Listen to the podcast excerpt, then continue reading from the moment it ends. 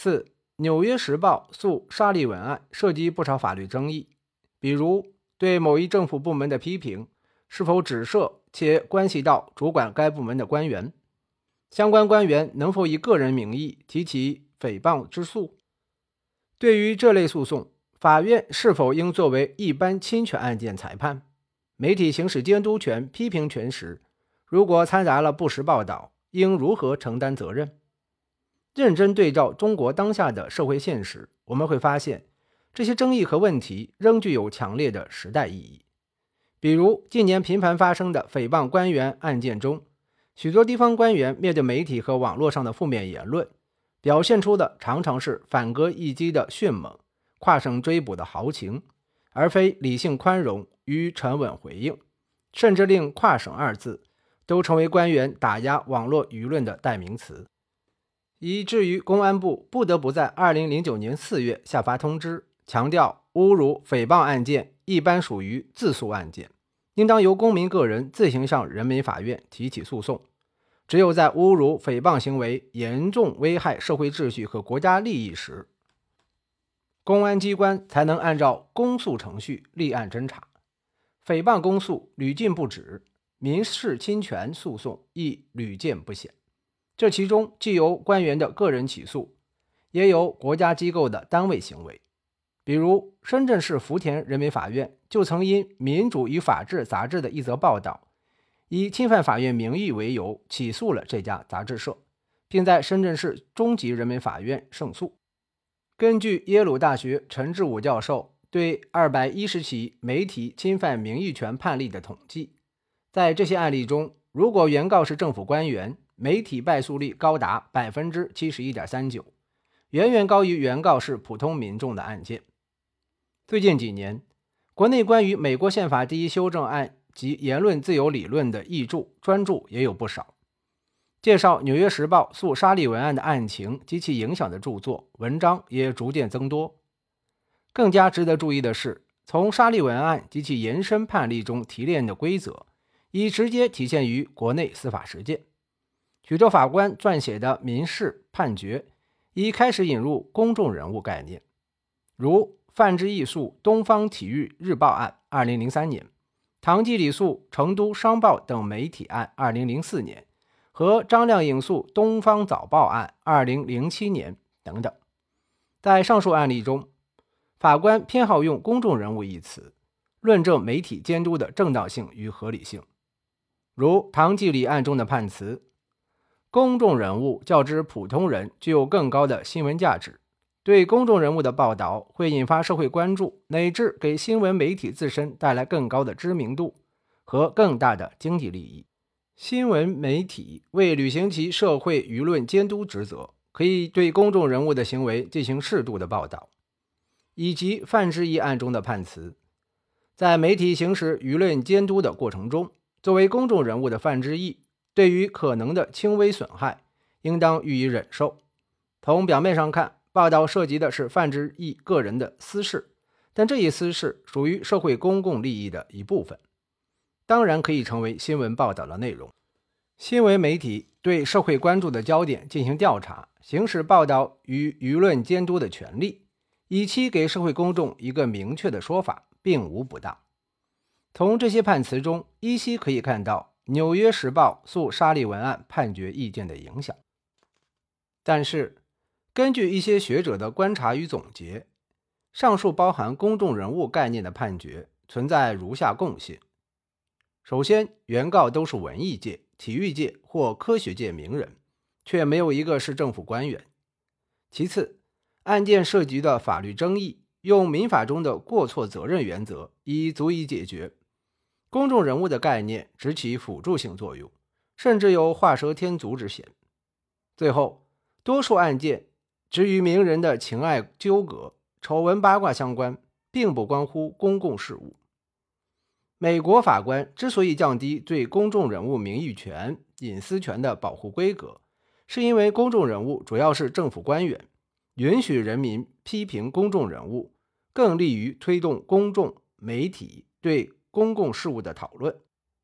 可在我国法官手中，相关概念更多成为装饰裁判书的西式甜点，当原告是手握实权的政府官员时，舶来理论就不见踪影了。这到底是对公众人物的理解不同，还是我们的法院欺软怕硬呢？也许有人要说，中国是中国，美国是美国。沙利文案的裁判依据是美国宪法第一修正案，相关规则对中国没有意义。但是，这些人可能忘了，《中华人民共和国宪法》第三十五条中同样规定了公民的言论出版自由。第四十一条进一步指出，中华人民共和国公民对于任何国家机关和国家工作人员有提出批评和建议的权利。国务院总理温家宝近年更是多次强调。国之命在人心，解决人民的怨气，实现人民的愿望，就必须创造条件，让人民批评和监督政府。一个社会对批评之声有多大的容忍限度，往往标志着这个社会有多高的民主程度。对人民如此，对新闻界亦然。一个成熟的民主政府，就得像莫里·格法因法官在五角大楼文件案判决书中说的那样。容忍一个不断找茬的新闻界，一个顽固倔强的新闻界，一个无所不在的新闻界。以宪法条文、国家政策与民主精神为依据，我们有理由对更多现实问题进行更加深入的思考。比如，在刑法中，是否应删去第二百四十六条第二款关于对严重危害社会秩序和国家利益的侮辱？诽谤行为可提起公诉的规定，或者是否应考虑以司法解释形式，对何谓严重危害社会秩序和国家利益做紧缩性的界定？对被害人是国家工作人员的侮辱、诽谤类刑事案件，是否应对诉讼程序、证据规格与定罪标准予以进一步限制和明确？在民事案件中，我们是否应当明确，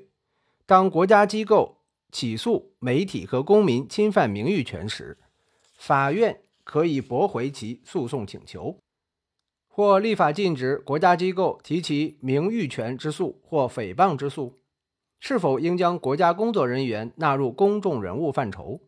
当他们因职务行为受到批评而提起侵权之诉时，法官是不是应适用更加严格的判断标准？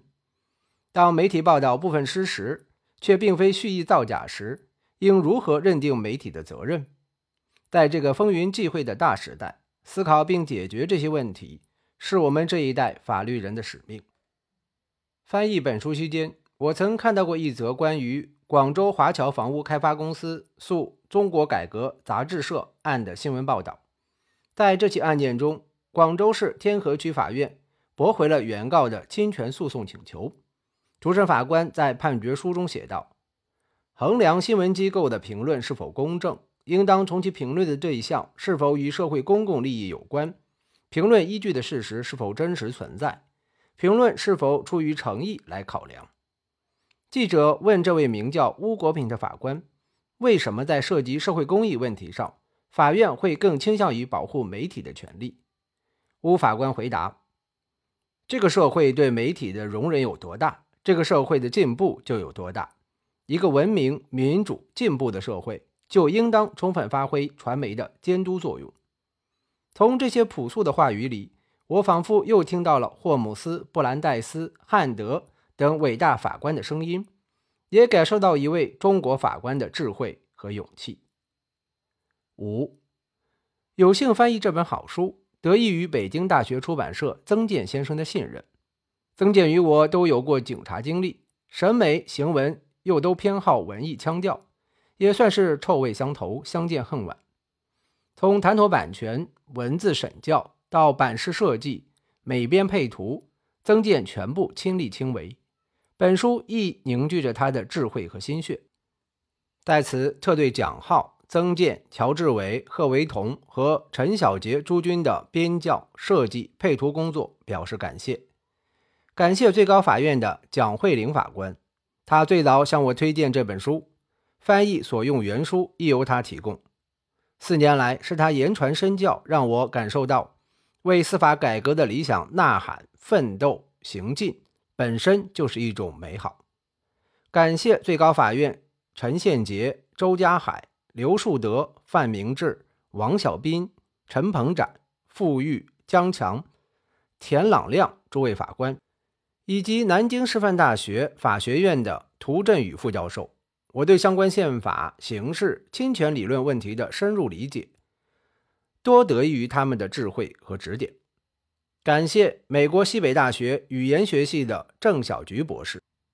他对照原文，逐字逐句校验了全文，提出了许多精确中肯的修改意见。最高法院审判监督庭的李英凯法官也对译稿进行过细致认真的校对，并指出了用词用典的诸多不当之处。多谢北京市检察院二分院公诉处的刘峰老弟。陪伴我度过北池子南苑北楼三零七那段苦乐交织的时光，并忍受了我在工作翻译之余的无尽唠叨。最后要感谢爱妻王洪亮，他对我不分昼夜在电脑前寻章摘句的行为始终保持宽容态度。翻译，尤其是学术翻译，是一项费力不讨好的事业。没有他的支持，我不会在繁重的工作之余。选择这条无名少利的窄路。作为资深记者，他以特有的认真和细致，对本书中的每一句都提出过专业而充满爱意的批评。何帆，二零一一年六月十八日于最高人民法院。